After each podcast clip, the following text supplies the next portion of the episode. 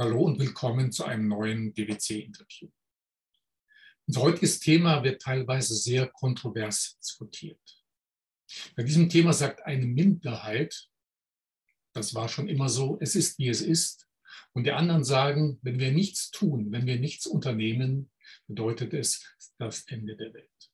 Thema Klimawandel. So sagt beispielsweise der Microsoft-Gründer Bill Gates, wir alle sollten zwei Zahlen unbedingt kennen. Die eine ist 51 Milliarden, die andere ist null. 51 Milliarden ist die Menge an Tonnen von Treibhausgasen, die wir durchschnittlich mal mehr, mal weniger in die Atmosphäre freisetzen. Null ist die Zahl, die wir uns setzen müssen, um die Erderwärmung zu stoppen und die schlimmsten Auswirkungen verhindern zu können. Unser Thema, Mission Weltrettung, ändert sich nichts, ändert sich alles. Und dazu habe ich mir zwei besondere Gäste eingeladen, beide Experten auf diesem Gebiet. Zum einen Katharina Rugenhofer aus Wien, aus Österreich, aus Linz, glaube ich. Äh, Katharina, ich weiß nicht, ob ich mich jetzt vertan habe. Nein, meine Eltern sind aus Oberösterreich und aus Salzburg, aber es ist okay. Es okay. reicht, glaube ich, Österreich als so. Ja, Katharina ist äh, Biologin und leidenschaftliche Aktivistin für das Thema Klimaschutz. Sie ist das Gesicht der Fridays for Future Bewegung in Österreich.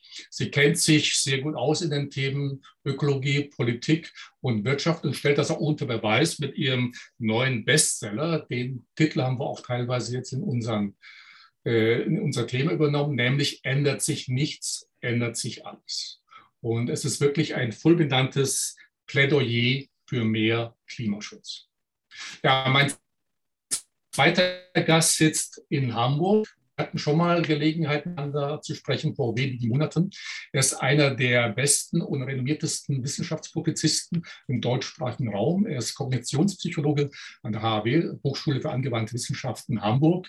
Und er hat eine vielgelesene Kolumne bei Spiegel Online, bei der er immer wieder das Thema Klimawandel aufbringt, sehr dezidiert und das Gleiche nochmal auch sehr ausführlich in seinem letzten, auch ein Bestseller, nämlich das Experiment äh, sind wir. Christian und Katharina, ich möchte mit einem Beispiel beginnen von einem britischen Wissenschaftler, der mal versucht hat, unsere Situation ein bisschen auf den Punkt zu bringen. Er hat mal 2013 ein Buch geschrieben, wo er den Kollaps der Erde prophezeit. Äh, da geht es um 10 Milliarden Menschen demnächst, Rohstoffmangel und natürlich Klimakrise. Unser Beispiel geht in etwa so, angenommen, unsere Wissenschaftler finden heraus, dass am 3. Dezember 2053 ein Asteroid auf der Erde einschlagen wird und 70 Prozent aller Menschen des gesamten Lebens vernichten wird. Was passiert? Ich denke, wir können annehmen, jeder Mensch auf diesem Planeten, jeder Wissenschaftler, jede Ingenieurin, äh, jede Universität, jeder Politiker, jeder Arme oder Reiche, wer auch immer, würde alles daran setzen, um diesem Debakel ja, es zu vermeiden. Die Hälfte der Menschheit würde sich sicherlich damit beschäftigen, Mittel und Wege zu finden, diesen Asteroid zu stoppen. Und die andere Hälfte würde sich damit beschäftigen, sollte Möglichkeit 1 nicht funktionieren, wie können die Überlebenden trotzdem weiterleben und das Ganze wieder aufbauen. Am Ende sagt er noch, wir befinden uns genau jetzt in dieser Situation, auch beim Thema Klimawandel. Nur es gibt zwei Unterschiede. Es gibt kein genaues Datum und keinen Asteroiden. Das Problem sind nämlich wir. Christian, äh, äh, die erste Frage an dich. Du hast eine Kolumne geschrieben mit dem Titel Warum wollen wir den Klimawandel nicht wahrhaben? Bedarf es erst eines Asteroiden, um das wirklich zu kapieren, was da los ist? Oder warum gibt es nach wie vor viele Zweifler. Also da spielt eine ganze Reihe von Faktoren natürlich eine Rolle dabei.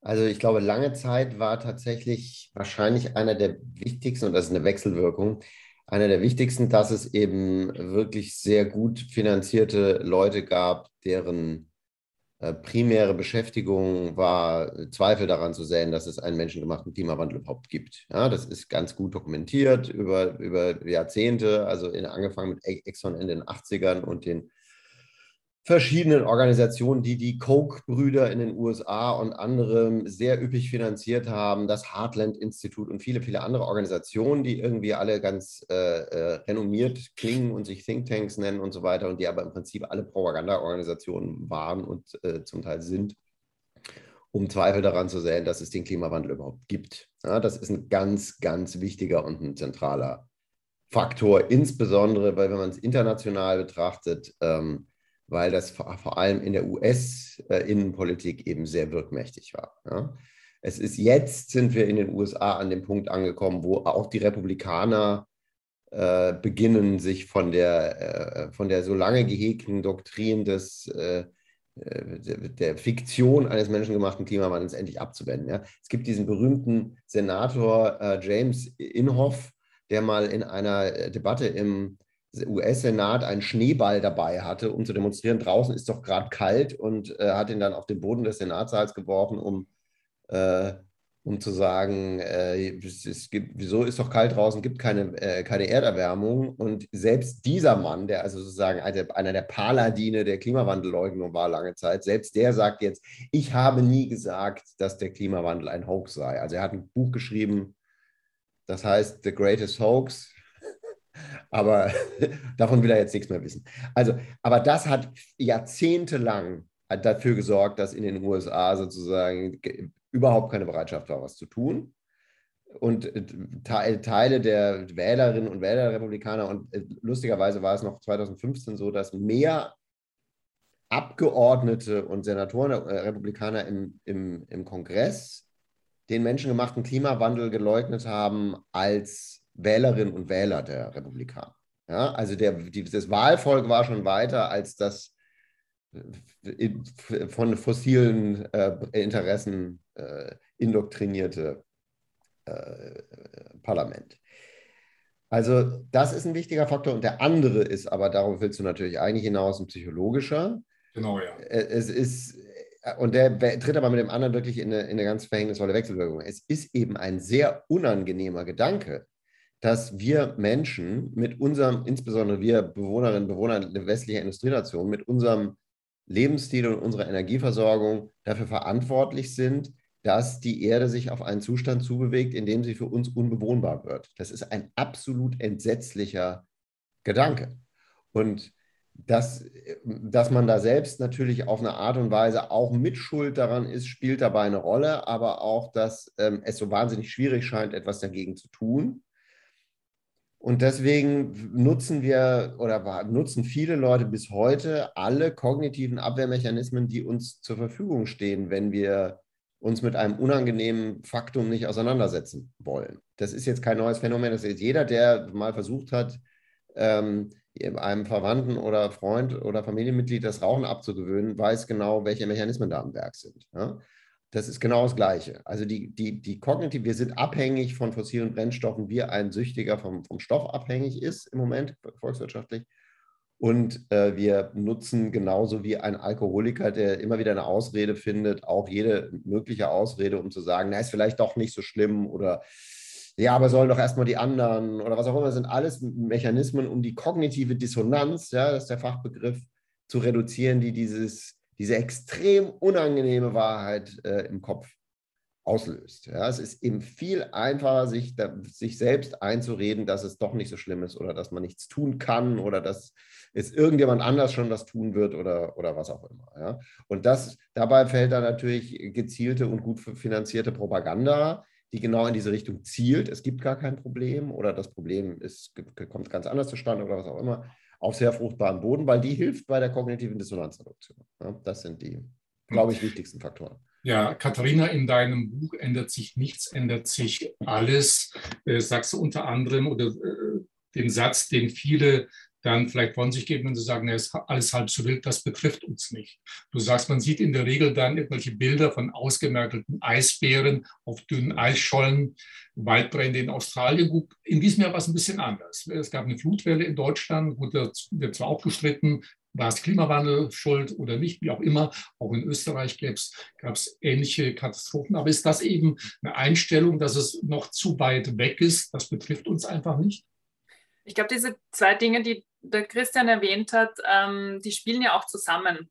Es ist ein Problem, dass auf der politischen Ebene einfach ganz lange Interessen im Vordergrund waren und noch immer sind, die diese alte Wirtschaft einzementieren.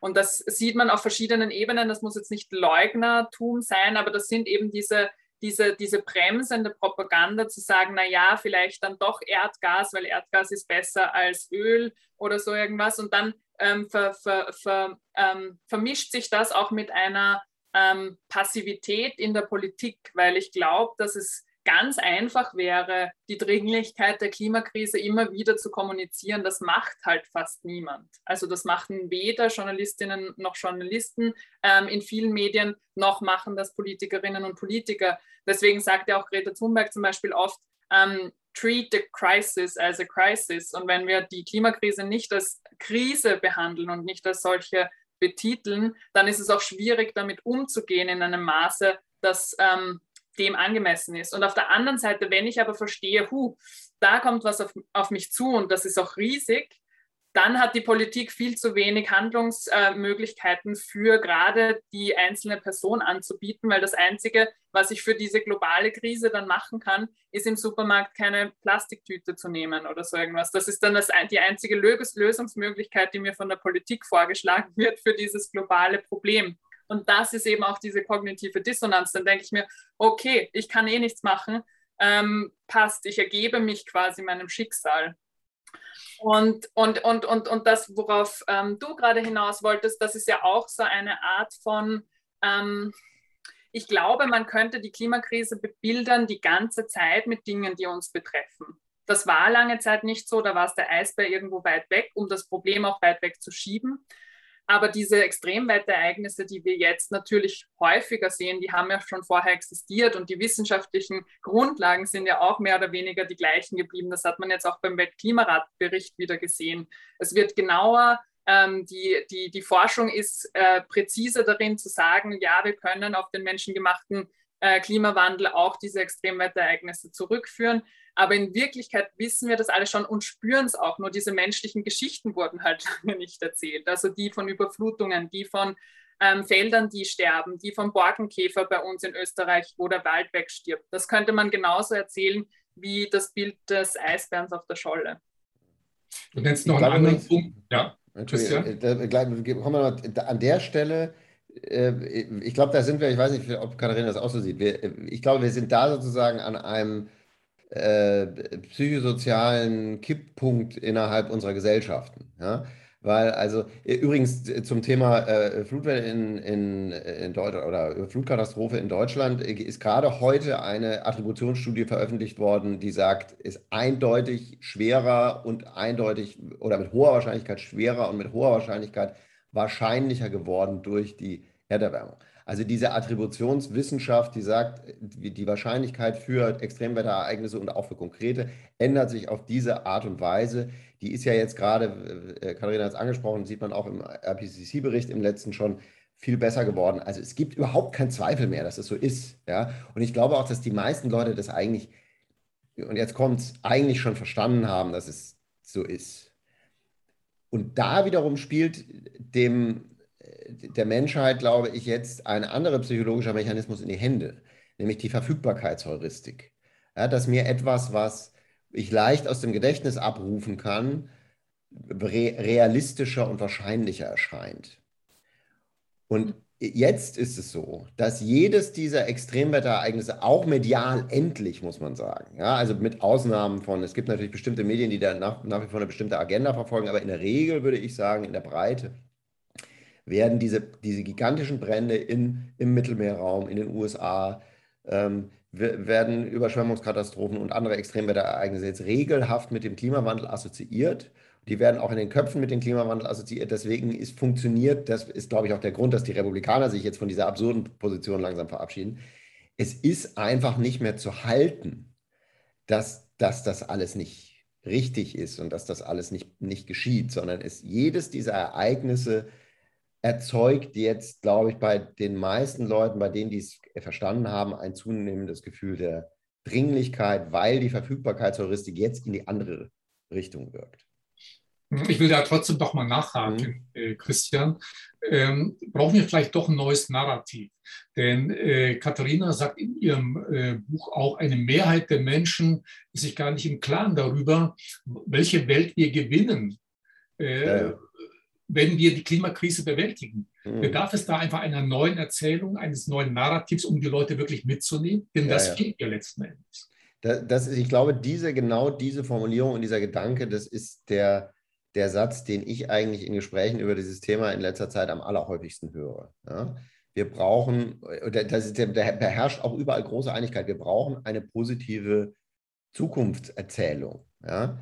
Also mit einer, mit einer reinen äh, Angsterzählung ähm, äh, aktiviert man die Leute, das ist auch ein psychologisches Grundphänomen, eher nicht so leicht zum Handeln, insbesondere wenn man ihnen, was ja im Moment jetzt die neue äh, Strategie derer ist, die nichts ändern wollen, wenn man ihnen die ganze Zeit äh, suggeriert, entweder du kannst eh nichts tun, Katharina hat das vorhin schon angesprochen, oder das, was du tun kannst, ist trivial, oder das, was du tun müsstest, wird dir so wehtun, dass du es vielleicht doch lieber lässt.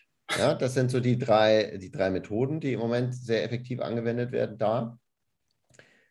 Ähm, und wenn man den Leuten stattdessen, wie du sagst, sagen würde, pass mal auf, eine Welt, in der der Strom mit erneuerbaren Energien produziert wird und in der Verkehr erstens reduziert ist und zweitens elektrifiziert oder anders äh, fließt, die ist leiser, sauberer, heller, erstrebenswerter. Ja? Also auch die immer wieder beschworene Niedrigverdienerfamilie, die mit ihrem, äh, in, in ihrer Zwei-Zimmer-Wohnung an einer vierspurigen Schnellstraße wohnt, ja, deren Leben verbessert sich schlagartig und zwar dramatisch, auch was ihre Gesundheit angeht, in dem Moment, in dem keine Verbrennungsmotoren mehr vor ihrem Haus vorbeifahren.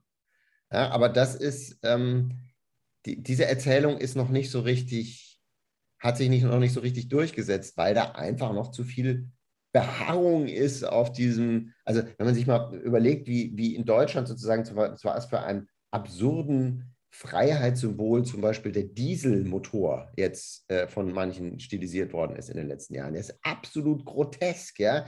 Diese lärmenden, stinkenden, tropfenden, kaputtgehenden, anderthalb Tonnen schweren äh, Monster haben wir, das ist übrigens auch eine Methode der Dissonanzreduktion, die haben wir uns sozusagen im Lauf der Jahre so sehr schön geredet, dass es offensichtlich schwer ist, sich jetzt von dieser schön geredeten Absurdität äh, zu verabschieden. Das sieht man übrigens ganz toll auch immer bei Motorradfahrern. Ja? Ein elektrisches Motorrad. Ja? Es macht keinen Krach, geht nicht kaputt. Ich fahre einen Elektroroller. Ja? Macht keinen Krach, geht nicht kaputt, hat eine viel bessere Beschleunigung, tropft nicht, stinkt nicht, praktisch keine Wartungskosten und äh, bei mir kommt der Strom vom Dach. Äh, das heißt, es kostet, der Betrieb kostet auch nichts. Ja? Kostet mich 60 Euro im Jahr mit diesem Roller zu fahren. Versicherung. Und es gibt aber immer noch Leute, die den Lärm ihres Motorrads umgedeutet haben, diesen extrem aversiven Krach, den diese Dinger machen, umgedeutet haben in ein positives Merkmal.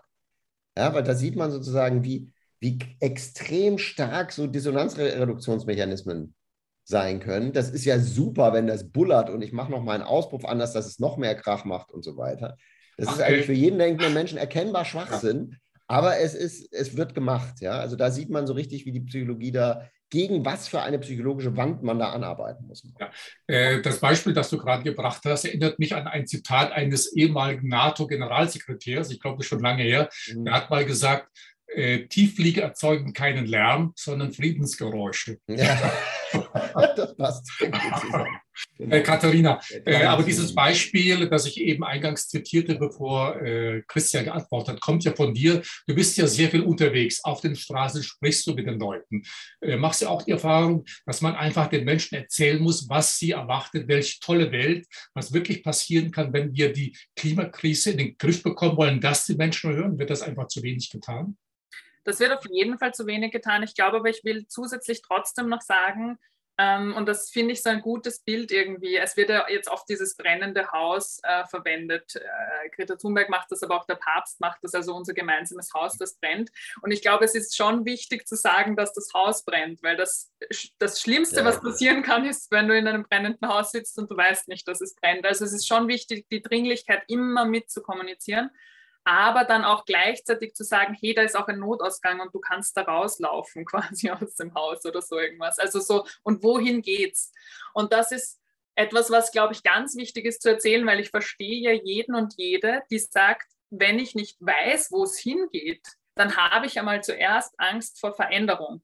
Weil das bedeutet, es ist auf jeden Fall mal anders und möglicherweise schlechter und ich habe Angst vor diesem möglicherweise schlechter. Und deswegen muss es diese Erzählung geben, damit wir alle wissen, wo wir hinsteuern können wenn wir es richtig machen, wenn wir Klimapolitik betreiben. Und viele Sachen hat der Christian schon aufgezählt, aber das sind einfach so erlebbare Dinge. Und eben Grünflächen in Städten, Kühlung, ähm, also so eben Sonne, Sonne äh, schenkt uns quasi unseren Strom, anstatt irgendwie Öl und Gas zu importieren aus irgendwelchen Ländern und uns da auch geopolitisch abhängig zu machen, Wertschöpfung ins Land zu verlegen, Arbeitsplätze. Das sind so viele to tolle Dinge, die eigentlich positiv konnotiert werden können. Ähm, und diese Erzählung muss sicher noch durchdringen. Ich glaube, nur da ist wieder das Anfangsthema, das wir hatten, ein ganz, ganz großer Gegenspieler. Also da gibt es einfach Stimmen, die sind ganz laut und ganz gewichtig und die erzählen die ganze Zeit Verzicht. Ähm, es wird ganz schlimm, du wirst alles ändern müssen. Äh, in Österreich ist es, du musst auf dein Schnitzel verzichten. Ähm, was weiß ich, du musst auf dein Dieselauto verzichten und auf einmal ist alles Verzicht, Verzicht, Verzicht und dieser komische Begriff von Freiheit, weil Freiheit nur bedeutet, ich darf mich in mein eigenes Auto setzen und über eine Straße fahren oder so irgendwas. Und das ist irgendwie so seltsam und dagegen muss man, ähm, natürlich, dagegen muss man ein, ein anderes Narrativ stellen und das gibt es und das stimmt auch, aber man, ich, ich, ich bin mir da schon bewusst, auch als Aktivistin, wir haben nicht so ein großes Sprachrohr wie bei uns zum Beispiel die Wirtschaftskammer oder wie viele eben alteingesessene Lobbygruppen, die noch dieses Verzichtsnarrativ immer wieder spielen, wo wir immer wieder dagegen anlaufen können und sagen müssen, nein, auf was verzichten wir denn jetzt schon? Wir verzichten auf saubere Luft in Städten, wir verzichten auf weniger Lärm, wir verzichten auf so viele Sachen, die wir gewinnen können auf der anderen Seite, wenn wir mutige Klimapolitik machen glaube, später wird äh, Christian äh, wahrscheinlich ein Argument haben, warum es bestimmte Interessengruppen gibt, die gerade den Verzicht des Einzelnen im Vordergrund stellen, um dafür andere Maßnahmen nicht machen zu müssen oder nicht machen zu können. Aber dazu kommen wir äh, später noch. Kommen wir mal zur aktuellen Situation. Im Juli gab es ja den neuen Weltklimabericht. Ähm, und Seht ihr das genauso dramatisch, wie manche äh, interpretieren? Es gibt ja auch ein paar Kritiker, ein paar kritische Stimmen werden wir nachher auch noch zu hören haben und ich werde zumindest einige zitieren. Aber die erste Konferenz gab es ja 92 in Rio de Janeiro. Ist seitdem dann wirklich all das passiert, was hätte passieren müssen? Oder wie weit hinken wir nach? Viele sagen ja heute schon bereits, also das Ziel 1,5 Grad wird ja ohnehin nie mehr zu erreichen sein. Wir sollten uns eher dann darauf konzentrieren, was wir tun können, um mit Klimawandel leben zu können. Also wie ist die momentane Situation und ist alles schon getan worden, was hätte getan werden müssen? Katharina, wenn du beginnen möchtest. Also es ist eindeutig nicht alles getan worden, was getan hätte werden müssen. Ähm, nein, aber ich glaube, das ist auch ein bisschen ein falsches Verständnis, weil wir müssen unsere Emissionen auf Null reduzieren, egal auf welche Gradzahl wir hinsteuern. Das ist irgendwie immer so für mich so, so, so ähm, äh, äh, ja, mich, mich, mich überrascht das immer, wenn Menschen sagen, naja, dann müssen wir lernen, mit der Klimakrise zu leben, aber die Klimakrise, ob sie 1,5 Grad Erhitzung bedeutet, 2 Grad, 3 Grad oder 4 Grad, das sind massive Unterschiede. Und für all diese Gradzahlen müssen wir irgendwann auf Netto Null kommen. Weil je mehr Treibhausgase wir in die Atmosphäre einbringen, desto mehr wird sich die Erde erhitzen. Das heißt, je, wenn, wir, wenn wir nie auf diesen Ausgleich kommen, dass, dass wir genauso viel quasi binden können, CO2, wie wir ausstoßen, dann wird die Temperatur weiter steigen. Und ähm, eine drei bis vier Grad wärmere Welt, auf die wir gerade zusteuern, ist eindeutig nicht eine lebenswerte. Und insofern müssen wir sowieso, also das, das will ich nur sagen, damit ich sagen kann, wir müssen sowieso Emissionen reduzieren. Und natürlich müssen wir das möglichst ambitioniert machen. Und der Weltklimaratbericht fasst einfach extrem gut die ganze Klimawissenschaft zusammen, die, jetzt, die jetzt gerade existiert. Das ist ja keine neue Forschung, sondern eine Zusammenfassung quasi von, von allen Studien, die es jetzt gerade gibt. Und das ist schon erschreckend. Also ich finde die immer wieder erschreckend. Der 1,5 Grad Bericht 2018 war zum Beispiel einer der Gründe, warum ich wachgerüttelt wurde, weil mir erst dann klar wurde, was diese 0,5 Grad zwischen 1,5 und 2 Grad bedeuten können. Dass das eben hunderte Millionen mehr Menschen bedeutet, die flüchten müssen, hunderte Millionen mehr Menschen, die in Armut leben werden. Das ist der Unterschied, ob wir Korallenriffe noch haben werden oder nicht. Und was wichtig ist auch an dieser, dieser Gradzahl, ist, dass 1,5 Grad einfach noch wahrscheinlicher ist, dass wir so wenig wie möglich Kipppunkte auslösen. Und diese Kipppunkte, das ist eben das Problem in der Klimawissenschaft, dass wir dann nicht wissen, was dann passiert. Dann kann es zu so selbstverstärkenden Prozessen kommen, die wir möglicherweise dann gar nicht mehr aufhalten können. Ähm, und das sind so selbstverstärkende Prozesse wie eben, wenn es heißer wird, dann schmilzt der Permafrostboden. Im Permafrostboden ist Methan gespeichert. Methan ist ein treibhauswirksames äh, Klimagas, dann wird es heißer, dann schmilzt mehr Permafrostboden ab etc. Und das, da gibt es mehrere solche Rückkopplungsprozesse auf der Erde. Und die 1,5 Grad Grenze ist etwas, wo Wissenschaftlerinnen noch sagen, okay, da ist es vielleicht eher möglich, dass wir diese Kipppunkte nicht erreichen. Natürlich sind das alles Wahrscheinlichkeiten und es kann auch sein, dass wir viele der Kipppunkte davor erreichen oder erst danach erreichen werden. Aber was immer wichtig ist an den Aussagen des IPCC ist, dass jedes Zehntel Grad zählt. Es geht jetzt nicht darum zu sagen, diese Grenze erreichen wir nicht mehr, deswegen können wir es quasi aufgeben, sondern wir müssen wirklich schaffen, die Erderhitzung so weit zu begrenzen, wie wir es können, weil die Welt, auf die wir sonst zusteuern, in der will wirklich niemand leben, glaube ich. Christian, aber wird momentan wirklich ausreichend dafür getan. Wie gesagt, wir haben ja den aktuellen Weltklimabericht. Du hast vorhin äh, USA erwähnt, die Republikaner, die jetzt auch ein bisschen aufgewacht sind. Äh, Präsident Biden hat sich ja zum Ziel genommen, mehr für Klimaschutz tun zu wollen. Auf der anderen Seite hört man gerade in den letzten Wochen, äh, dass in den USA die Kohleproduktion wieder stark angezogen hätte. Äh, die Aktien der Kohleminen steigen an. In etlichen Ländern um uns herum, beispielsweise Polen, wurden neue Kohlekraftwerke gebaut. Gut, die haben jetzt zwar gesagt, 2049 wollen sie aussteigen, aber dann Kohle durch Atomstrom ersetzen. In China werden nach wie vor Kohlekraftwerke gebaut. Ähm, das geht doch aber in eine ganz andere Richtung. Ja, also ich meine, das lässt sich ja einfach daran erkennen, dass die CO2-Emissionen der Menschheit im Moment weiterhin ansteigen. Die nehmen ja nicht ab, sondern sie steigen an. Also wir wissen das jetzt seit äh, also konservativ formuliert 30 Jahren, in Wahrheit eher seit 40.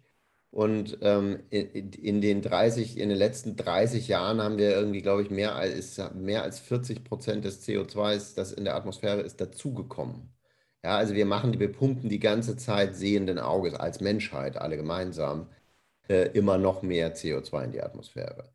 Ähm, das ist, also wenn uns irgendwelche Außerirdischen beobachten würden, würden die wahrscheinlich wirklich äh, fassungslos den Kopf schütteln über, über der Dummheit dieser äh, eigentlich doch äh, relativ weit gekommenen Spezies. Das muss man schon sagen. Also, und auch im Moment ist es so, dass die, ähm, aber das weiß Katharina wahrscheinlich genauer als ich, aber alle Ziele, die sich, also die sich die Menschheit bislang gegeben hat, ganz zu schweigen von dem, was sie tatsächlich erreicht hat oder im Begriff ist zu erreichen, sind nicht damit kompatibel, dass die Welt nicht wärmer als 1,5 Grad im Vergleich zu vorindustriellen Zeiten wird. Ja? Also wir, das wissen wir alles.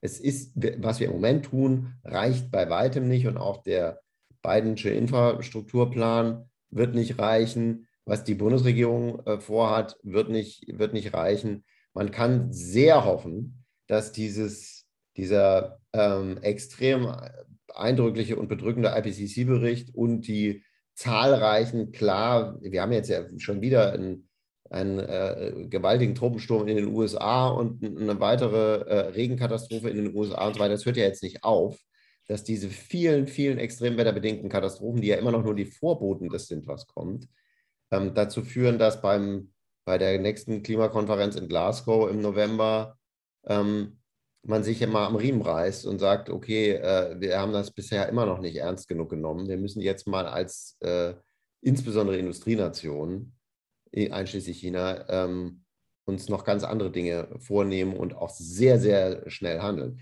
In dem durchgesickerten nächsten äh, IPCC-Bericht über Mitigation, äh, der fürs nächste Jahr geplant ist, da steht drin, wenn wir das 1,5 äh, Grad Ziel erreichen, müssen wir die, die äh, Emissionen bis 2025 äh, schon drastisch senken. Ja, das ist äh, mit der aktuellen weltpolitischen Lage äh, absolut illusorisch, das muss man wirklich sagen. Also da stimme ich äh, dem Christian zu. Wir machen eindeutig nicht genug. Also ähm, wenn man das hochrechnet, was die Staaten bisher versprochen haben, steuern wir eben auf diese drei bis vier Grad Erwärmung zu. Und das sind nur die Sachen, die sie versprochen haben. Und was die Klimabewegung und ähm, sicher auch eben diese Extremwetterereignisse jetzt geschafft haben, ist, dass zumindest darüber geredet wird. Nur passiert jetzt das, was man bei Unternehmen Greenwashing nennt, ist, dass sich Regierungen und ähm, und, und, und, und Regierungsspitzen nach vorne stellen und sagen, wie wichtig das ist und wie ernst sie das Thema nehmen, aber im Endeffekt überhaupt nicht genug machen in die Richtung. Ähm, ich weiß es, äh, in, in, in Deutschland kannst du das, Christian, vielleicht besser sagen, aber in Österreich sind wir noch immer, wir sind unter den fünf Ländern in der EU, die es nicht geschafft haben, ihre Treibhausgasemissionen seit 1990 zu reduzieren in Österreich. Wir sind also unter den Schlusslichtern der Europäischen Union. Ähm, alle Maßnahmen, die bisher gesetzt wurden, reichen nicht aus. Selbst dieses sehr geringe Ziel für Österreich äh, bis 2030 100 Prozent erneuerbaren Strom zu machen, das es übrigens schon seit ungefähr zehn Jahren gibt, dieses Ziel. Und wir, wir, wir starten von einer wirklich guten Ebene weg. Wir hatten quasi nie Kohlekraft und so. Ähm, wir starten sehr gut weg und wir haben es nicht geschafft, das auszubauen. Und, und, und, und bis jetzt noch nicht sind wir auf dem Weg in Richtung erneuerbaren Strom äh, also 100 Prozent erneuerbaren Strom. Wir haben noch immer auf der ganzen Welt extrem viele ähm, fossile Subventionen. Das heißt, nicht nur stecken wir das Geld nicht in das Richtige, sondern wir stecken es derweil auch noch in das Falsche. Wir unterstützen noch immer, subventionieren Kohle, ähm, Ölförderungen etc. Oder in, in Österreich zum Beispiel das Dieselprivileg. Also Diesel ist aus irgendeinem unerfindlichen Grund billiger als Benzin, obwohl es überhaupt keine Grundlage gibt, also auf Umwelt Basis zumindest, das so zu machen. Ähm, und da gibt es ganz viele Förderungen, die in das Falsche fließen. Das heißt, wir tun nicht nur nicht genug vom Richtigen, sondern wir tun auch noch massiv das Falsche, was man auch sieht bei den Kohlekraftwerken, die heute noch gebaut werden.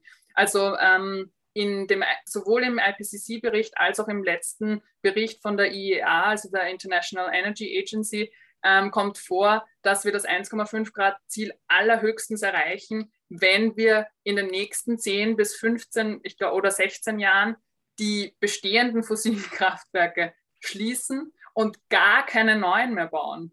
Also insofern, wir, wir, wir steuern da in die vollkommen falsche Richtung und da muss noch an ganz vielen politischen Hebeln gedreht werden, um da ernst zu machen. In Deutschland ist es ja so, wir haben einen Kohleausstiegskompromiss muss man immer wieder dazu sagen, der eine der, der Leiter dieser sogenannten Kohlekommission war der äh, frühere sächsische Ministerpräsident Stanislav Tillich. Der ist jetzt Aussichtsratsvorsitzender von Mibrak, einem Braunkohlekonzern. Ja? Also er ist direkt von der Kommission, die mehr oder weniger, die den Kohleausstieg verhandelt hat, zu einem Braunkohlekonzern äh, gewechselt. Da kann man sich seinen Teil denken. Und dieser Kohleausstiegstermin ist 2038. Der, der UNO-Generalsekretär Guterres hat nach dem äh IPCC-Bericht gesagt, es dürfen ab 21 keine neuen äh, fossilen Kraftwerke mehr geplant werden und ab, äh, ab 30 äh, darf weltweit keins mehr betrieben werden. Ja, das, also das heißt, die deutsche, die Bundesregierung in Deutschland ist sozusagen verhält sich im Moment aktiv und sehenden Auges im Widerspruch zu dem, was ich, der UNO-Generalsekretär ist ja jetzt kein, kein durchgeknallter Aktivist mit, mit Blumen im Haar. Ja? Das ist ein sehr ernstzunehmender internationaler Diplomat. Äh, aber das wird ist in Deutschland, das finde ich total bemerkenswert, äh, äh, ist die, diese sehr konkrete Forderung komplett ignoriert worden. Da hat sich irgendwie niemand dazu geäußert, einfach. Ja? Also der, der, im Moment ist der, die Politik in Europa und aber auch in den USA und in China kann ich es nicht wirklich beurteilen, steht da mit den Fingern in den Ohren und schreit la la la la la, um es nicht äh, mitkriegen zu müssen. Das ist leider die traurige Situation im Moment. Es ist natürlich auch so, dass viele Menschen ein bisschen verunsichert werden, auch durch andere Berichterstattungen. Mhm. Es gibt ja eine ganze Reihe von Journalisten, die jetzt gerade, als der letzte Weltklimabericht veröffentlicht wurde, äh, von Hysterie sprechen oder von der Unkenntnis der Klimaexperten von einem der größten Medienhäuser, ein Kollege von dir, äh, Christian, der das alles ein bisschen in Zweifel zieht und der auch sagt, im Grunde auch der Klimabericht würde nicht unbedingt belegen, dass wirklich der Meeresspiegel Meter hoch äh, steigen würde und ähnliches mehr. Und es gibt den dänischen Buchautor Björn Lomberg, der eben sagt, es sei nur eine sehr einseitige Klimahysterie und falsche Apokalypse würden da gepredigt. Er sagt beispielsweise in der Vergangenheit, wir müssten eigentlich froh sein, dass es wärmer wird, denn in der Vergangenheit gab es sehr viel mehr Kältetote, ich glaube viereinhalb Millionen, dagegen Hitzetote ja erst ein paar Zehntausend Anführungszeichen. Also es gibt eine ganze Reihe scheinbar auch seriöser Berichterstatter, Journalisten, die das Ganze nivellieren. Und du erst in dein, einer deiner letzten Kolumnen äh, äh zitierst den Economist, die einen Leitartikel hatte und sagten, äh, leider wird das äh, 21. Jahrhundert eines der kältesten äh, oder 2021 äh, eines der kältesten Jahre im 21. Jahrhundert sein. Das sind natürlich dann alles Meldungen, die viele Otto-Normalverbraucher verunsichern. Die sagen, okay, da gibt es die große Clique der Wissenschaftler, Follow the Science, immer wieder dieses Credo zu hören. Auf der anderen Seite gibt es natürlich auch einige Journalisten, die das Ganze wieder sagen, herunterbrechen, das ist alles halb so wild. Der Klimabericht macht auch ganz andere Aussagen. Man, genaues weiß man nicht. So bleibt dann am Ende das immer ein bisschen hängen. Und im Grunde wird nur Hysterie äh, geschürt. Wie kann man damit umgehen und wie kann man auch solchen Leuten entgegnen, beziehungsweise Menschen helfen, die so etwas lesen, mhm. um dann zu sagen, okay, vielleicht ist das dann doch nicht so ganz richtig. Also äh, erstmal, äh, um da Missverständnis auszuräumen, der Economist ist also längst firmly in the camp of uh, der Leute, die äh, sagen, wir müssen dringend etwas tun. Ja, ja, das sollte jetzt nicht negativ ähm, an und eine Schlagzeile. Der, der Economist sagt, dieses, dieser Satz, 2021 wird leider vermutlich eines der kältesten Jahre des 21. Jahrhunderts werden. Das heißt ja nur, es wird immer heißer. Ja? Das ist das, was, sie, äh, was damit gesagt sein sollte. Aber diese Anne, also Björn Lomborg würde ich, den, ich finde den Begriff äh, seriös im Zusammenhang mit diesem Mann extrem äh, äh, fragwürdig, um ehrlich zu sein. Das ist jetzt seit vielen, vielen Jahren jemand, dessen Geschäftsmodell es ist, äh, im Auftrag entsprechender Organisationen auch ähm, Skepsis und Zweifel am, am, menschengemachten Klimawandel zu säen. Äh, das ist, ich finde auch, also mittlerweile, es ist ja einfach erkennbar Unsinn. Ja? Die letzten zehn Jahre waren die zehn heißesten Jahre in der, in der Geschichte der Menschheit ja, es ist völlig klar, wie die Kurven aussehen und so weiter. Es gibt Evidenz für, den, für, die, für den, äh, die maßgebliche Rolle des Menschen bei der äh, Erhitzung der, der Erdatmosphäre aus unterschiedlichsten Disziplinen. Ja, das ist ja nicht so, als ob sich da drei Leute mal zusammengesetzt hätten und sich mal überlegt hätten, es könnte so sein, sondern es gibt von, von Eisbohrkern über Ozeanographen und Atmosphärenforscher äh, und äh, es gibt es ist Physik, physikalisch, chemisch ganz klar erklärt, welches Gas da welche Rolle spielt und so weiter. Es gibt, es, der Zweifel ist einfach ein Witz. Ja? Und die, was die ähm, äh, so Kollegen wie der, den du gerade angesprochen hast, ja machen, ist, der sagt ja nicht, ja, ich weiß, es gibt keinen menschengemachten Klimawandel, sondern er sagt nur, ja, aber auch dieser Bericht enthält Unsicherheiten und die stellt er ganz nach vorne. Aber natürlich jede wissenschaftliche Wissenschaft, das ist, glaube ich, das, was manche Leute immer noch nicht verstanden haben.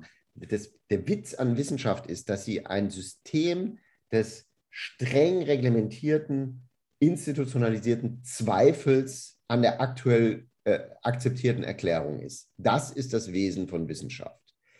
Das heißt aber nicht, dass Wissenschaft nicht sehr konkrete und klare Aussagen machen kann. Es heißt aber, dass Wissenschaft, wenn sie keine sehr konkrete und klare Aussage machen kann, das dann klar kommuniziert. Und das ist das, was der IPCC-Bericht tut. Und daraus jetzt zu stricken, ja, das, die wissen das alles selber nicht so genau, ist einfach kompletter Unsinn. Weil also die, die, was, was da drin steht und der, was da alles mit, ich weiß nicht, wie ist die Formulierung, very high äh, probability oder certainty oder was auch immer, wie viele absolut apokalyptische Vor äh, Vorhersagen und Erkenntnisse damit sehr hoher äh, Wahrscheinlichkeit oder Sicherheit aufgezählt werden. Man muss sich nur das Executive Summary für Policymakers angucken.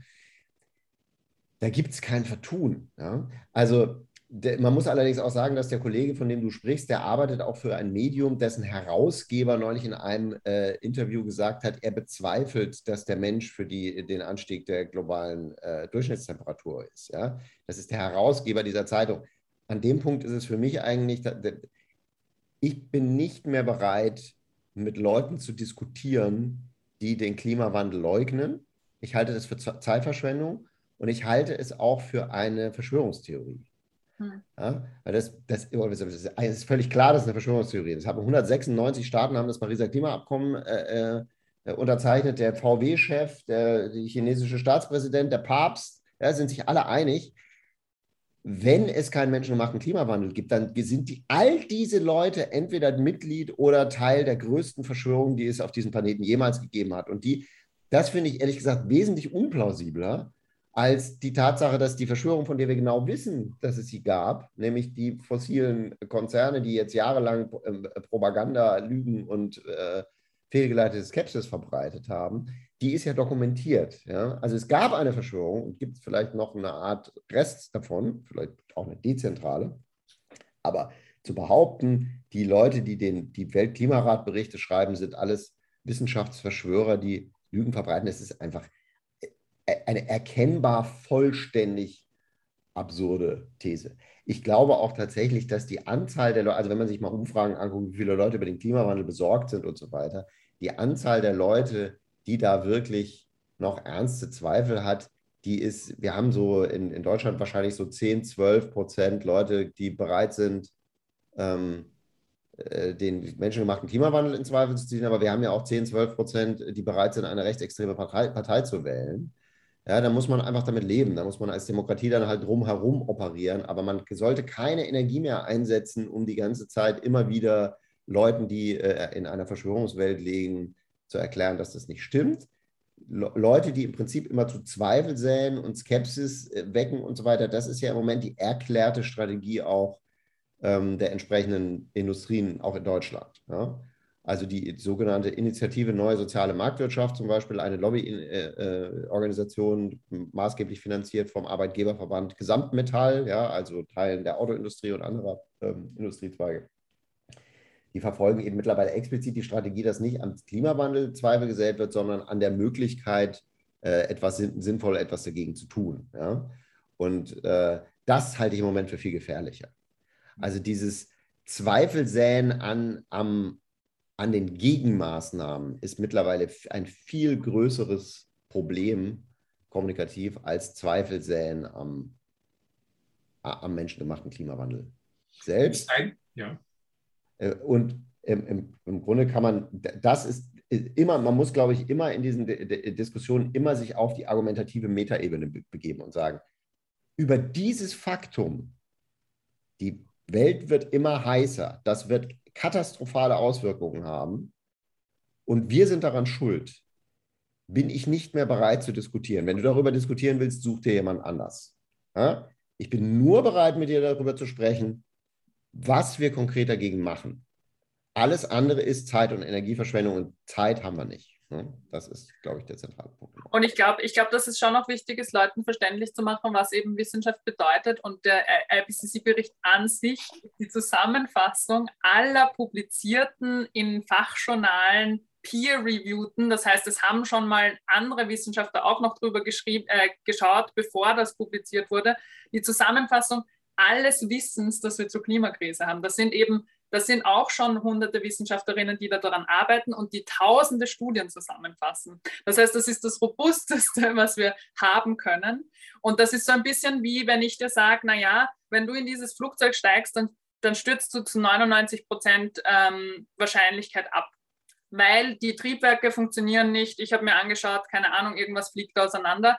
Ja, natürlich gibt es 1% Chance oder 0,0001% Chance, dass das Flugzeug vielleicht doch noch gut landet. Aber niemand würde in ein Flugzeug steigen, wenn ich vorher sage, zu 99 Prozent stürzt das ab. Und so sicher sind wir uns. Und wir dürfen damit einfach gar nicht spielen, weil die Sicherheit, die Unsicherheit, die noch existiert, ist ja auch nicht zwischen dem, existiert die Klimakrise oder nicht, sondern gibt es sechs Meter Meeresspiegelanstieg, sieben Meter oder acht Meter. Das ist vielleicht die Unsicherheit. Da wissen wir nicht ganz genau, wie viel das sein wird. Aber dass es katastrophale Folgen hat, ist sicher. Und das, da stimme ich dem Christian zu.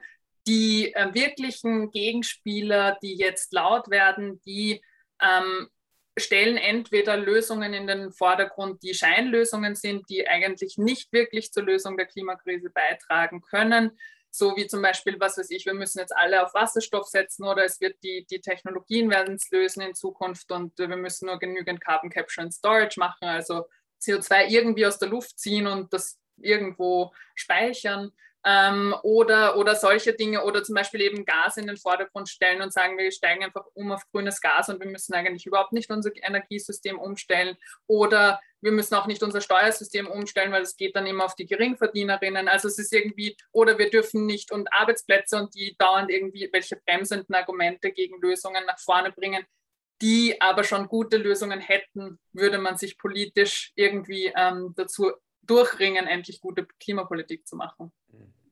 Äh, kommen wir mal zu den Lösungen. Was muss getan werden? Ja, wir haben ja vorhin festgestellt, die Emissionen steigen ja eher, äh, als dass sie geringer werden weltweit äh, gesehen. Was muss die Politik tun, um das zu ändern? Wo muss angefangen werden?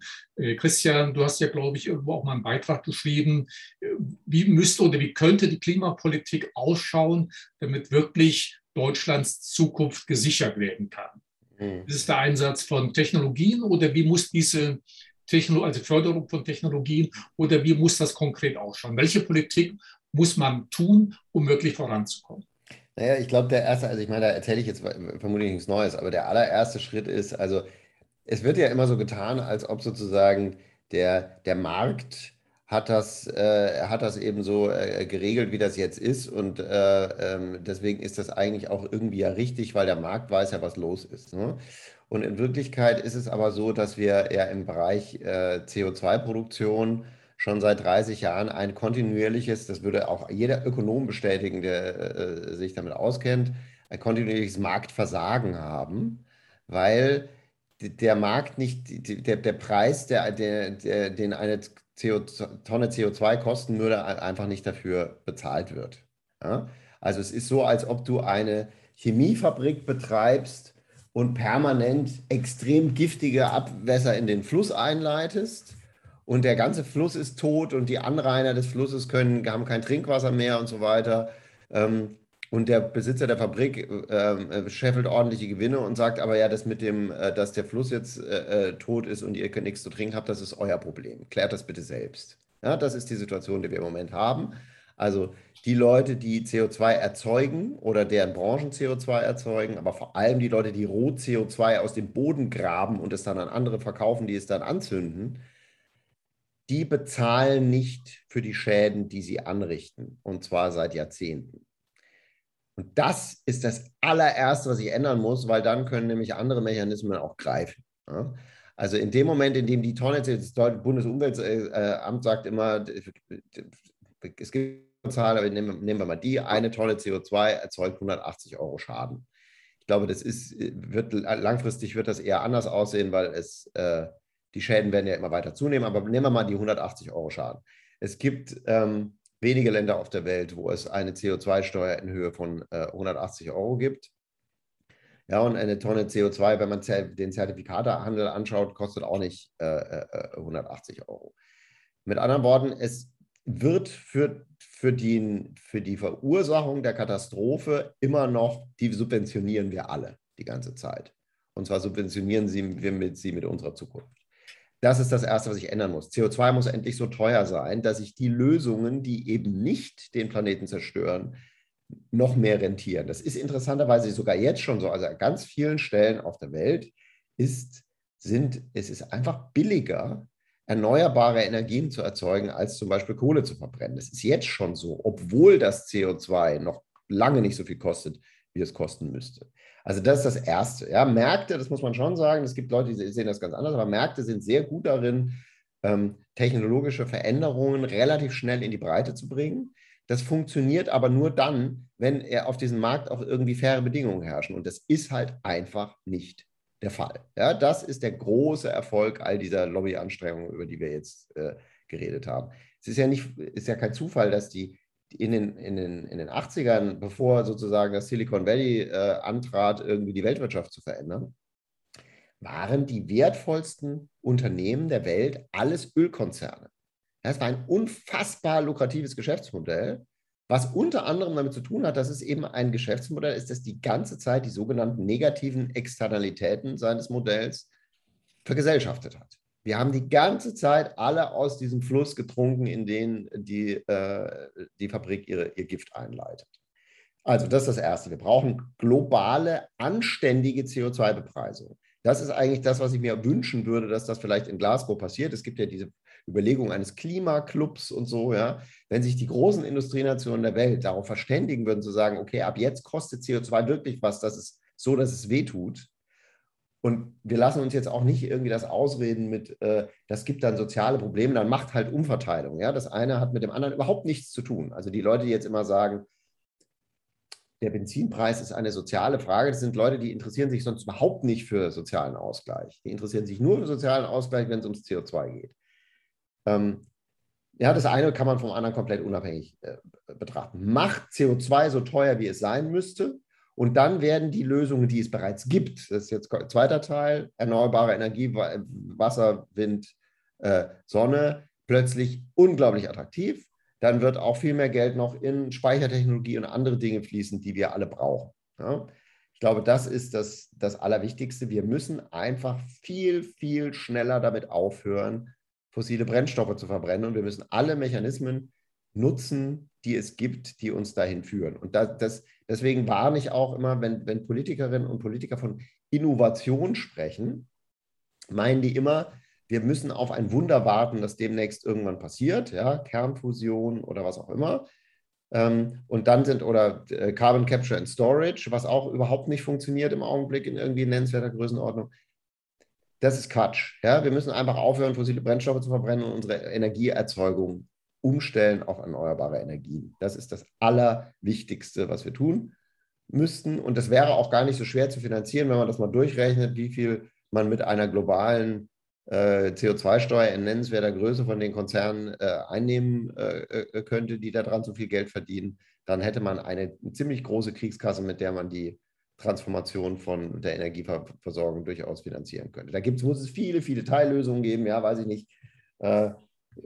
Containerschiffe, die vielleicht zum Teil von Drachen gezogen werden und unterschiedliche Arten von Kraftwerkstechnologie, die wir noch, noch nicht äh, ähm, in der Fläche haben und so. Aber das muss sich eben lohnen. Und das lohnt sich erst dann, wenn CO2 so viel kostet, wie es eigentlich kosten müsste. Ja, und wenn wir aufhören, Fluss, straffrei die Leute Gift in den Fluss pumpen zu lassen. Ja, und ich glaube zusätzlich, also ich, ich teile das immer gerne auf in einerseits müssen wir aufhören, das Falsche zu tun. Mhm. Ähm, das sind eben zum Beispiel fossile Subventionen, weil das ist ja auch eine Art von, von Marktverzerrung. Nur in die mhm. andere Richtung halt. Ich, ich bepreise nicht etwas, äh, was ich jetzt nicht bepreise, sondern ich gebe sogar noch Geld oder fördere sogar noch ein Verhalten, das vollkommen falsch ist. Mhm. Ähm, also fossile Subventionen abschaffen auf jeden Fall, weil dann erst auch sich der Markt angleichen kann. Wenn ich jetzt noch Kohlekraftwerke fördere oder, oder eben Ölbohrungen ähm, subventioniere und sie steuerlich begünstige, dann geht es natürlich leichter, als irgendwo ein Windrad aufzustellen. Ähm, und auf der anderen Seite heißt das, heißt das falsche Unterlassen aber auch, die falschen Infrastrukturmaßnahmen endlich nicht mehr zu tun. Also keine neuen Pipelines bauen, die werden wir in Zukunft nicht brauchen. Mhm. Keine Öl- und Gasheizungen mehr in Neubauten. Die bleiben dort 20 Jahre drinnen oder 30 bis dorthin mhm. sollten wir klimaneutral sein. Ähm, und dann ist es natürlich alles in, in Richtung das Richtige tun, dann heißt es nicht nur keine neuen Öl- und Gasheizungen mehr in Neubauten, sondern dann heißt es die alten Öl- und Gasheizungen auch austauschen. Dann heißt es Gebäude sanieren, möglicherweise grün, also ähm, grüne Fassaden machen, weil das auch kühlt nach innen und dann eine natürliche Kühlung ist. Das ist ähm, gerade, wenn es sich sehr doch weiter erhitzt, auch wichtig. Ähm, das bedeutet eben massiv erneuerbare Energien ausbauen, aber das bedeutet auch, sich Gedanken machen, wie unser Verkehrssystem in der Zukunft ausschaut. Also in Österreich sind zum Beispiel die Verkehrsemissionen ein Drittel unserer Emissionen und das sind auch die mhm. Emissionen, die jährlich gestiegen sind. Das heißt, wir müssen uns wirklich überlegen, wie schaut Gütertransport der Zukunft aus? Wie können wir so viel wie möglich auf die Schiene verlagern, gerade wenn es eben Überlandtransporte sind? Wie können wir Personenverkehr effizient gestalten, damit Leute wirklich klimafreundlich von A nach B überhaupt kommen können und diese Alternative haben? Und diese Sachen müssen wir jetzt viel mehr forcieren und aufhören, auf der anderen Seite das Falsche zu tun, eben durch CO2-Steuern, aber auch durch die Abschaffung klimaschädigender Subventionen kommen schon genug, kommt schon genug Geld in den Topf, dann das Richtige zu tun. In Österreich sind es zum Beispiel 4,7 Milliarden, die wir jährlich in äh, klimaschädigende Subventionen stecken. Ich, ich, weiß nicht, ob das jetzt der Faktor 10 in Deutschland ist, aber, aber es sind viele. Also es ist extrem viel Geld, das wir auf der anderen Seite investieren könnten in eine Klimawende. Hm. Ähm, wichtig ist vielleicht auch mal kurz anzusprechen, der Einzelne. Also wenn man draußen Menschen diskutieren hört, Familien zusammenkommen, Freunde, Bekannte, da hört man häufig die Frage, ach, wie groß ist denn eigentlich dein CO2-Abdruck? Kaufst du doch alles ein? Isst du schon vegan? Äh, isst du noch regelmäßig Fleisch? Verzichtest du vielleicht auf den einen oder anderen Urlaubsflieger und, und, und. Das wird immer ganz hochstilisiert und manche gucken einen dann schon abfällig an, wenn man sagt, ja, ich war mit, ich war mit dem Flugzeug, was weiß ich, jetzt vielleicht tatsächlich mal auf den Malediven oder wo auch immer, wird gleich als Klimaschädiger angeguckt und, und, und. Wie wichtig ist, es wird so der Eindruck erweckt, Verzicht oder Verbot ist die oberste Bürgerpflicht. Wie viel kann tatsächlich der Einzelne dazu beitragen, der Klimakrise Herr zu werden und wird vielleicht auch dieses Argument manchmal benutzt, möglicherweise von Politikern, um zu sagen, okay, verzichtet ihr doch erstmal und das große Rad können wir erst dann drehen, wenn ihr mal im Kleinen erstmal ein bisschen ja, auf die Spur gekommen seid. Also darf jemand, das ist ein Thema, das mich total auf die Palme bringt. Das ist, also den kann man von verschiedenen äh, äh, Blickwinkeln angucken. Man kann es zum Beispiel aus, äh, aus, äh, aus der Perspektive der klassischen Diskurslogik betrachten. Ja? Es gibt ja eine Reihe von Argumenten, die in der klassischen Diskurslogik als unzulässige Argumente gelten. Zum Beispiel das Ad hominem äh, Argument. Also ich zweifle dein Argument an, weil du mir nicht passt. Ja? Und eine Spezialversion, das ist unzulässig. Entweder dein Argument ist gut oder es ist schlecht. Es ist völlig egal, ob mir deine Nase nicht passt, ja, oder ob du irgendwie die falsche Haarfarbe hast oder ein Piercing in der Nase oder was auch immer. Es ist irrelevant. Es geht um die Qualität deines Arguments. Und der Spezialfall von dem äh, vom Art Hominum äh, Argument heißt tu quoque. Das heißt im Prinzip, also der Alkoholiker sagt einem anderen Alkoholiker, du solltest nicht so viel trinken dann sagt der Alkoholiker zu dem anderen, ja, du musst gerade reden. Aber der Alkoholiker, der dem anderen sagt, du sollst nicht so viel trinken, hat trotzdem recht. Ja? Und das tu quoque-Argument, mach du doch erstmal selbst, ist in diesem Zusammenhang diskurslogisch unzulässig. Das ist kein valides Argument zu sagen, mach du doch erstmal selbst. Das ist übrigens bei jeder Kolumne über das Thema Klima, die ich schreibe, steht dann im, äh, im, äh, äh, im Forum, zum Beispiel online, äh, ja, die Fridays for Future Demonstranten lassen sich ja alle von ihren Eltern mit den SUVs zur Demonstration fahren. Ja, es ist immer, das ist wie so ein, wie so ein Mantra-Topos mittlerweile, ja, und sie mit ihren Smartphones und so weiter.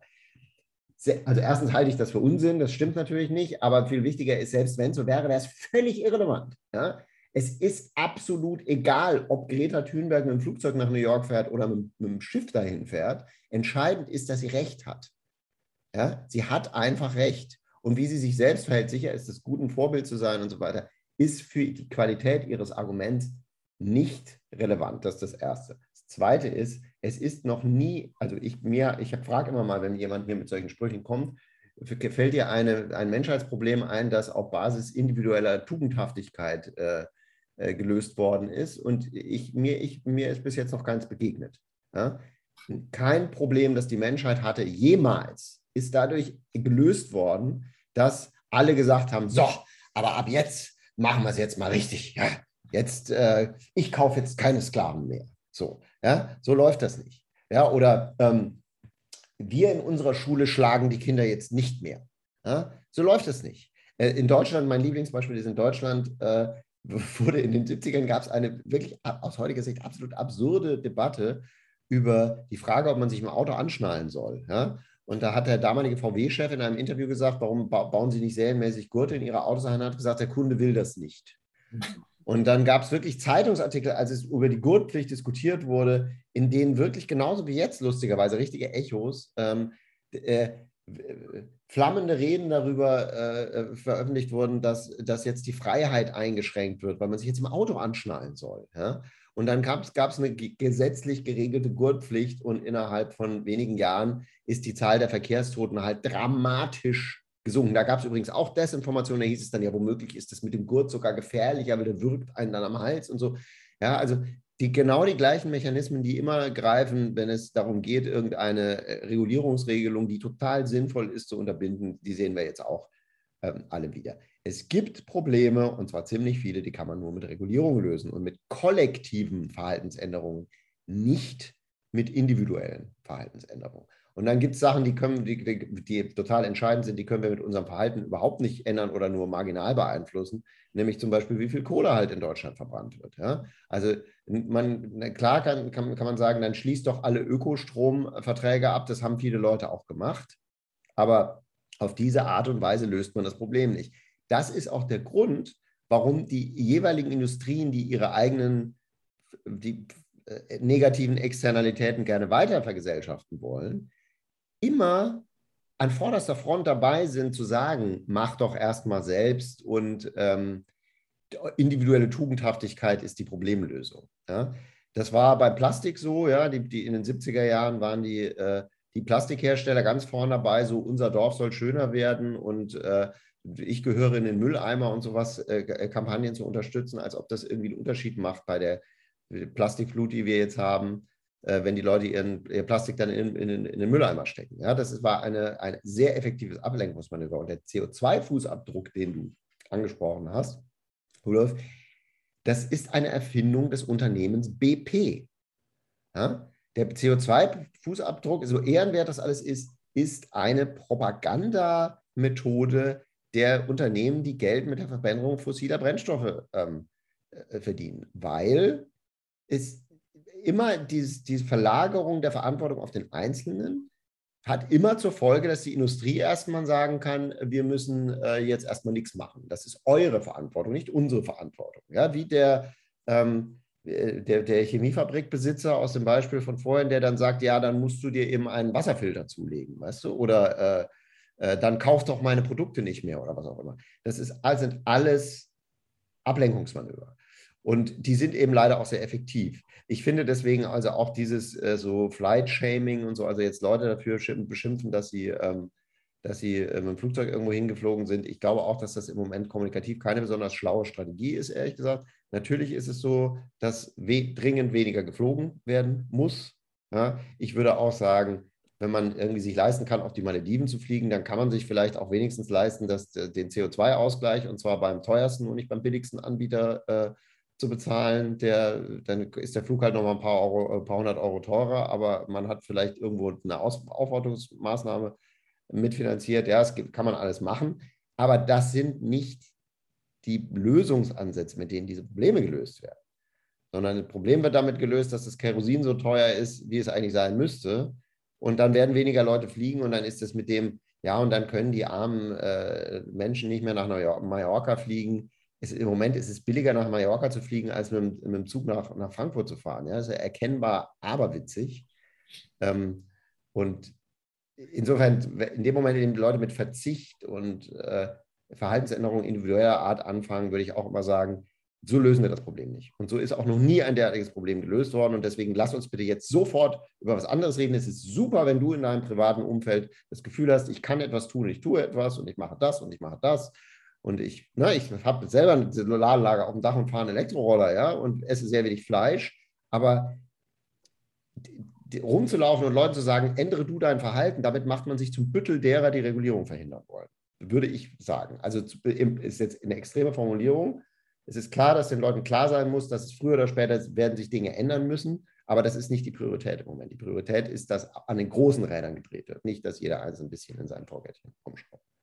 Und ich würde da gerne noch drei Sachen ergänzen. Das erste ist, ähm, es ist ja sehr bezeichnend, dass ja das Individuum auch nur als Konsumentin wahrgenommen wird. Mhm. Auf diesen Listen kommt ja nicht vor, überleg dir, wen du wählst. Geh vielleicht auf die. Straße, mach eine Petition, schreib deinem Bürgermeister oder deiner Bürgermeisterin. Sei lästig, steh auf, sei laut, nutze deine demokratische Stimme.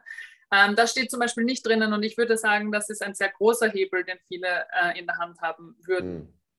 Ähm, das Zweite, was wichtig ist, äh, du hast den CO2-Fußabdruck angesprochen, auch in meinem Buch steht, äh, dass eben das eine Erfindung von BP ist und das ist ganz spannend. Es gibt ja den grauen Fußabdruck, also den, den wir gar nicht beeinflussen können. In Österreich liegt er bei 1,5 Hektar globalen und 1,6 ist so die verträgliche ähm, die verträgliche Anzahl an globalen Hektar pro Person. Also ich, nur weil ich in Österreich geboren bin, da habe ich noch nicht geatmet, bin noch nicht in die Arbeit gefahren, habe noch nicht irgendwas konsumiert, starte mit 1,5 Hektar. Das ist quasi das verträgliche Maß. Diese 1,5 Hektar sind nur deswegen, weil wir die Infrastruktur in Österreich haben, die wir haben, weil äh, Österreich so aufgebaut ist, wie es aufgebaut ist.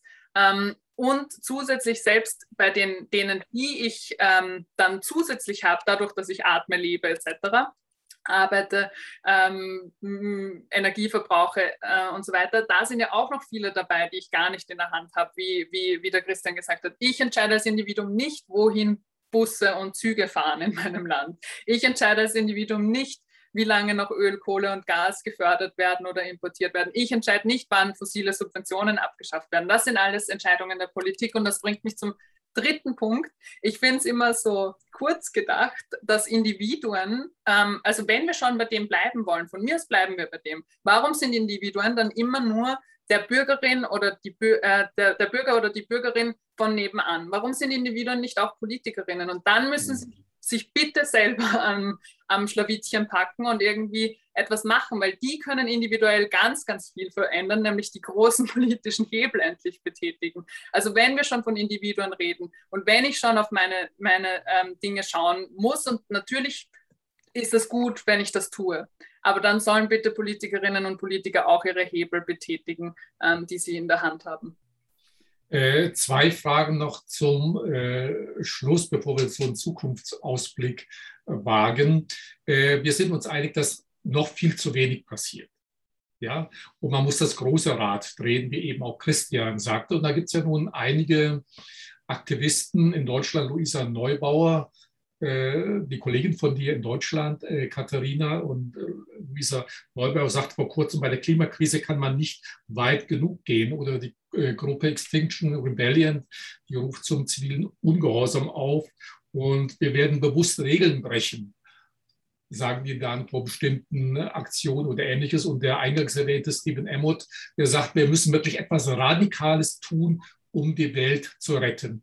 Brauchen wir so eine Art Klimadiktatur, wo wir wirklich jedem also jetzt nicht gerade beim, An, äh, beim Einzelnen angefangen, aber in der Politik, äh, in den Unternehmen sagen, okay, das darfst du, das darfst du nicht, damit sich tatsächlich das bewegt, was notwendig ist. Und ist Corona vielleicht so eine Art Blaupause für das, was wir auch in der Klimakrise erwarten dürfen oder können?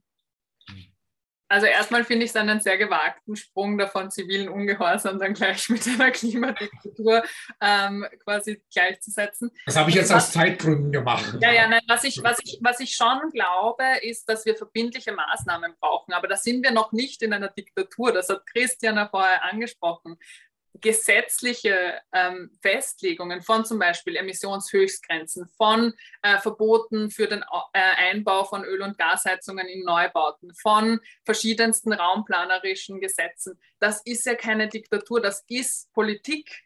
Politik ist dazu zuständig, gesellschaftlich zu gestalten. Und das brauchen wir auf jeden Fall. Und das Gute an der Klimakrise im Gegensatz zu Corona ist, dass wir jetzt noch keinen Lockdown brauch, bräuchten ich glaube schon, wenn wir so weitermachen wie jetzt und uns nicht gestalterisch einbringen politisch, dann bedeutet das vielleicht in Zukunft, dass wir, dass wir quasi alles abschalten müssen und zwar von heute auf morgen. Und das, das, das ist gesellschaftlich, glaube ich, überhaupt nicht wünschenswert, weil das ist auch nicht etwas, was, was eben zu dieser guten Zukunft führt, von der wir vorher gesprochen haben. Aber natürlich müssen wir eingreifen, auch mit Geh- und Verboten. So ist unser, unser Land aufgebaut und wir müssen diese Gesellschaft mitgestalten. Und wenn ich sage wir, dann meine ich großteils Politikerinnen und Politiker müssen da Verbindlichkeiten schaffen für den Markt, für die Gesellschaft, aber auch eben in der Politik an sich und da auch nach außen strahlen und im besten Falle noch Verträge mit anderen Ländern abschließen, die ähnliche Gesetze dann beschließen. Ja, kann ich nur anschließen. Also ich meine, dieser Begriff Klimadiktatur, ja, der, der, der äh, reflektiert ja, also einerseits ist es natürlich ein Propagandabegriff und andererseits eine Schlichtheit im Denken, die wirklich atemberaubend ist. Also ähm, ja, wir, ähm, Deutschland ist eine Verkehrsdiktatur, ja, man darf nicht bei Rot über die Ampel gehen. Äh, und man darf in der Stadt nicht schneller als 50 fahren. Das ist ja krass, ja, überall diese diktatorischen Regelungen, die mir verbieten, mich genauso zu verhalten, wie es mir Spaß macht. Ich darf kein Quecksilber in mein Waschbecken kippen. Äh, ich darf keine Batterien in die Restmülltonne schmeißen. Äh, also wir sind umgeben, ein, ein Staatswesen besteht aus Gesetzen und Regeln. Ja, und die sind dazu da, das Leben für alle Menschen angenehmer zu machen. Und Gesetze sind in sehr, sehr vielen Fällen Verbote. Also dieses Grund, Grundkonzept, dass sozusagen in dem Moment, in dem staatliches Handeln wirksam wird, dass das dann gleichzusetzen ist mit einer Diktatur. Ja, das finde ich absolut aberwitzig. Das ist ja im Prinzip ja die äh, Position eines Extrem-Anarchisten. Ja, der sagt, und das ist aber jetzt sozusagen die Chefredakteure deutscher Tageszeitungen äh, nehmen jetzt diese, diese groteske Position ein. Ich finde das eigentlich ist das sozusagen gar nicht satisfaktionsfähig in seiner, in seiner äh, Dämlichkeit, ja, diese, diese These mit der Klimadiktatur. Ähm, und das andere ist, also ich glaube schon, dass, ich meine, wir haben zivilen Ungehorsam und extreme Protestformen und so weiter in, in, in Europa in allen möglichen Zusammenhängen immer wieder erlebt. Ähm, und man kann sich auch vorstellen, dass Leute, denen also bewusst ist, wie groß die Gefahr ist und wie hoch die Dringlichkeit, irgendwann auch bereit sind, zu noch immer noch extremeren Protestformen zu, zu greifen. Das halte ich für durchaus wahrscheinlich. Ich weiß nicht, ob das so besonders viel bringt. Also ich, ich glaube, dass, also Bewusstmachung bringt auf jeden Fall was, aber jetzt irgendwie, weiß nicht, also ich bin jetzt von diesem irgendwo Kreuzungen blockieren oder so zum Beispiel nicht so ein großer Fan. Ich glaube, dass das eigentlich, dass es andere Methoden gibt. Da ist so eine Fridays for Future Demonstration mit deutschlandweit 1,4 Millionen, äh, ist im Teil wesentlich wirkmächtiger. Ja, als irgendeine äh, äh, Aktion, die Leute in ihrem äh, äh privaten Alltag äh, trifft und behindert. Aber das ist jetzt wirklich eine Detailfrage, sozusagen, was für Protestformen man jetzt gut findet oder nicht. Aber dass die Proteste zunehmen werden, ähm, solange sich politisch nichts tut, halte ich für äh, sehr wahrscheinlich und auch absolut folgerichtig, ist ja auch eigentlich sinnvoll zu sagen, also wir offensichtlich seid ihr immer noch nicht bereit zu handeln, also müssen wir noch deutlicher sagen, dass ihr gefälligst äh, handeln müsst. Ja? Und handeln heißt halt regulieren und nicht auf individuelle Verantwortung und Deregulierung setzen und gleichzeitig, wie Katharina jetzt mehrmals gesagt hat, weiterhin fossile Industrien äh, mit Abermilliarden äh, weiter subventionieren, jenseits von sie nicht zur Verantwortung ziehen für die Schäden, die sie anrichten. Äh, wenn wir einen Blick in die Zukunft werfen, wird häufig ein Thema völlig ausgeblendet oder man liest es zumindest nur in unteren Rubriken in den Medien. Äh, wir erleben jetzt wieder gerade wahrscheinlich neue Flüchtlingswelle durch Afghanistan, den Afghanistan-Konflikt. 2015 hatten wir die große Flüchtlingswelle. Was ja viele nicht wissen oder nicht mitbekommen haben, bereits damals gab es ja die ersten Klimaflüchtlinge. Also in Syrien beispielsweise waren ja viele Bauern dabei, die zunächst mal das Land verlassen haben, also ihr eigenes Land aufgrund von Dürre in die Städte gezogen sind und gut dann später nach Europa gegangen äh, sind. Ich kann mich erinnern, vor fünf, sechs Jahren war ich bei einem Kongress der Weltmarktführer, der deutschen Weltmarktführer. Da gab es einen Politiker, den Namen kann ich mich jetzt leider nicht erinnern, der warnte schon damals davor, wenn die Klimakrise so weitergeht, werden irgendwann 400 Millionen äh, Afrikaner am Mittelmeer stehen und zu mhm. uns rüber wollen. Also wie ernst ist das zu nehmen, wenn nicht tatsächlich etwas passiert? Mhm. Ja, das, das ist für mich eine der größten, eines der größten und bizarrsten Rätsel, ja, dass die Leute, die gleichzeitig irgendwie mit, äh, mit Rassismus und Angst vor Migration äh, Wahlkampf machen, gleichzeitig die Leute sind, die äh, die menschengemachte Klimakrise, die einzige Partei in Deutschland, die, die äh, menschengemachte Klimakrise leugnet. Ja? Also die, die, die, Flüchtlingsbewegungen, äh, die auf uns zukommen, ähm, wenn, wenn es zwei Grad oder noch äh, äh, heißer wird auf der Erde, ähm, die, dagegen ist die syrische äh, Flüchtlingsbewegung von 2015 ein absoluter Witz. Ja?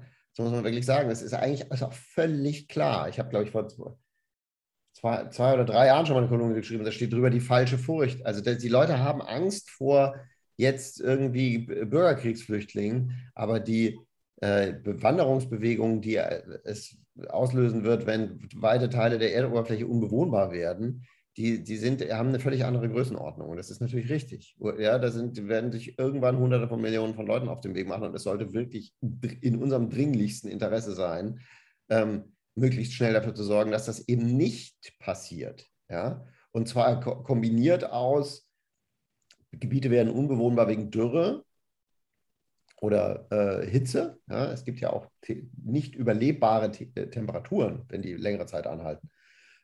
Und Leute sterben einfach an Hitze. Auch in Europa sind in den letzten 15 Jahren viele, viele 10.000 Leute durch, äh, durch Hitze gestorben. Und bei uns ist es noch bei weitem nicht so heiß wie in anderen Teilen der Welt. Und gleichzeitig werden eben, es leben Hunderte von Millionen von, äh, von Leuten auf der Welt in Küstengebieten.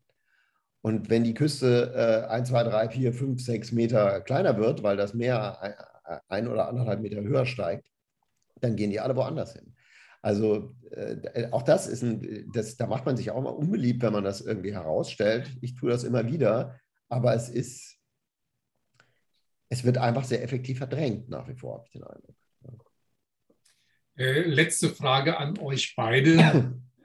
ähm, zunächst an dich, äh, Katharina. Hast du manchmal Angst, dass deine ganzen Aktivitäten, du bist ja das Gesicht der Klimabewegung Österreich, umsonst sein könnten? Ist die Welt noch zu retten? Also Prinzip Hoffnung? Äh, also ich glaube, wenn ich nicht daran glauben würde, würde ich mich jetzt unter der Decke verkriechen und nichts davon machen, was ich gerade mache. Insofern ist natürlich da viel mehr Hoffnung, aber ich will da, also ich will da schon ehrlich sein, diese, diese, Berichte nehmen mich extrem mit und auch die, der Austausch mit Aktivistinnen und Aktivisten eben in anderen Ländern, die das noch viel mehr spüren als wir. Ähm, und ich glaube aber, was mir am meisten Hoffnung gibt oder, oder einfach den Wunsch auch äh, mitzugestalten und etwas zu verändern, ist eben dieses Wissen darüber, dass wir wirklich die Chance hätten, eine gute Zukunft zu gestalten. Ja, wir werden uns mit einer Erderhitzung herumschlagen müssen, weil wir sind jetzt schon bei 1,1 Grad Erderhitzung. Aber die, die Vorteile, die es vor Ort hat, gute Klimapolitik zu betreiben, die will ich ja nutzen und die will ich erleben und die will ich, dass meine Kinder, Enkelkinder und äh, äh Kindeskinder noch erleben können. Ähm, das sind eben diese Sachen, wo ich mir denke, ähm, das war ja bei Corona so das Thema zurück zur Normalität. Ich will eigentlich gar nicht zurück zur Normalität. Ich will, dass wir endlich anfangen, eine gute Zukunft zu gestalten und eine lebenswerte. Und ich weiß, dass wir das können und es liegen so viele Lösungen am Tisch. Und mit der Dringlichkeit im Hinterkopf ist das einfach so ein Riesenansporn, da weiter zu tun. Aber ich habe schon manchmal Angst, dass es umsonst sein könnte. Aber ich weiß auch gar nicht, was das bedeuten würde, wenn es umsonst ist. Da, das, ähm, das zeigen dann eben immer so Klimaberichte und dann bin ich sehr, sehr froh zu merken, der Christian hat es auch schon erwähnt, ich habe das Gefühl, die Menschen sind schon langsam dabei, also die sind aufgeklärt darüber. Das heißt nicht, dass sie alle wissenschaftlichen Daten im Kopf haben, aber die spüren es ja. Also so niemand heutzutage, also ich eben, ich bin in den letzten zwei Jahren ganz viel gerade in Österreich herumgekommen, niemand in Gemeinden sagt mir, na, das ist sicher nicht wahr, wir brauchen da nichts dagegen tun. Das, das, was ich am meisten höre, ist, ja, stimmt, ich glaube, das ist ein großes Problem. Ich weiß nicht genau, was ich dagegen tun soll oder ich bin irgendwie hilflos in dem. Das ist jetzt mal das Gefühl. Aber die Menschen wissen, dass es ein Problem ist und von dieser Ebene können wir sehr gut wegarbeiten, wenn wir es schaffen, politischen Willen aufzubauen. Und ich glaube, das ist, das ist das Wichtigste, da jetzt Druck aufzubauen, damit eben politisch etwas passiert. Mhm. Ist die Welt noch zu retten, Christian? Ja, naja, du weißt ja, du hast ja ein Buch gelesen, das das Experiment sind wir heißt, in dem es ja genau um die Frage geht. Also wir, das ist lustig ja auch an dieser Formulierung zurück zur Normalität. Ähm, das impliziert ja, dass es sozusagen überhaupt, dass wir überhaupt noch in einer Welt leben, in der es Normalität gibt. Aber in Wirklichkeit ist es ja so, dass wir in einer Welt leben, die sich schon seit vielen Jahrzehnten permanent exponentiell, also immer schneller verändert. Ja? Die Frage ist halt, in welche Richtung. Und ähm, diese exponentielle Veränderung, ich habe vorhin schon gesagt, ich man muss sehr vorsichtig sein, wenn Politiker und Politiker anfangen, von Innovationen äh, als Lösung für, für die Klimaproblematik zu reden. Aber erstmal glaube ich, äh, das habe ich vorhin schon angesprochen, hat Katharina gerade auch nochmal gesagt, dass durchaus sozusagen das Umdenken bei den Leuten hat schon längst eingesetzt. Das wird auch irgendwann dazu führen, dass es auch entsprechende politische Mehrheiten gibt. Ähm, die Frage ist sozusagen, wie das international aussieht, aber ich glaube zum Beispiel auch, die chinesische Regierung ist durchaus rational. Die wissen schon, dass es bei ihnen auch dann irgendwann äh, sehr unangenehm wird, wenn sie äh, nicht, nicht, nicht umsteuern. Also da kann man, kann man eine gewisse Hoffnung haben, dass sich der, der politische Wille weltweit äh, schon noch verstärkt, endlich etwas zu tun. Und das andere ist, wie gesagt, mit dem K-Wert, man muss auch vorsichtig sein, wenn Politiker sowas sagen.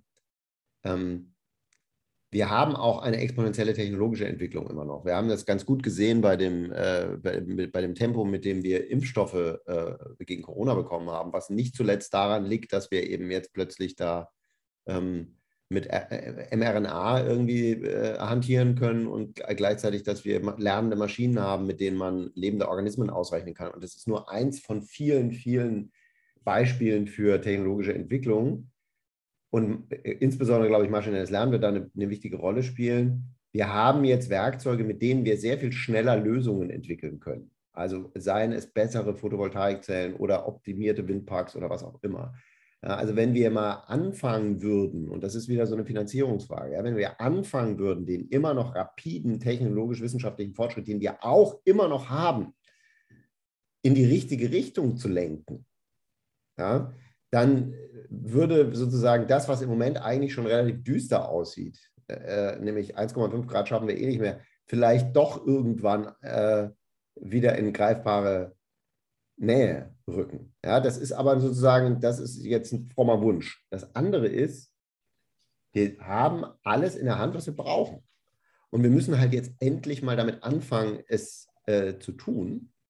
Und also ich meine, die, die, Katharina hat es gesagt, die Alternative wäre ja, den, sich unter der Decke zu verkriechen und zu sagen, dass ähm, es bringt eh alles nicht, so ist es nicht. Es jeder, jeder Mensch, der davon überzeugt wird, dass etwas zu tun ist und zwar schnell, ist ein Schritt in die richtige Richtung. Und damit darf man einfach nicht aufhören. Ja, das ist das, das Einzige, was einem sinnvollerweise zu tun bleibt, aus meiner Sicht. Ja, Christian, ich denke, das war jetzt ein sehr äh, schönes und gutes Schlusswort. Katharina, für dich als äh, Klimaaktivistin fällt mir gerade noch ein Zitat ein, das auch Mut machen soll, mehr Hoffnung zu haben. Äh, du erinnerst dich vielleicht an den tschechischen Minister oder Präsidenten Václav Havel. Der hat mal über Hoffnung gesagt, Hoffnung ist nicht die Überzeugung, dass eine Sache gut ausgeht. Hoffnung ist die Gewissheit, dass eine Sache Sinn macht, egal wie sie ausgeht. Mhm. Ich glaube, dann hat man sehr viel mehr Spaß, sich tatsächlich zu engagieren. Also euch beiden herzlichen Dank. Nochmal Buchempfehlungen zum einen von Katharina Rubenhofer, Ändert sich nichts, ändert sich alles und von Christian Stöcker, Das Experiment sind wir. Pathetisch könnte ich jetzt über beide sagen. Beide Bücher sagen, okay, das ist ein Weckruf zur Rettung der Welt. Etwas weniger übertrieben. Nach der Lektüre beider Bücher sieht man die Welt und auch Klimaschutz mit anderen Augen. Also herzlichen Dank an euch beide. Mehr Informationen zu äh, Katharina Rogenhofer und Professor Christian Stöcke wie gewohnt auf der Website und das Ganze auch nochmal nachzuhören im Podcast. Also herzlichen Dank fürs Zuhören und Zuschauen. Danke.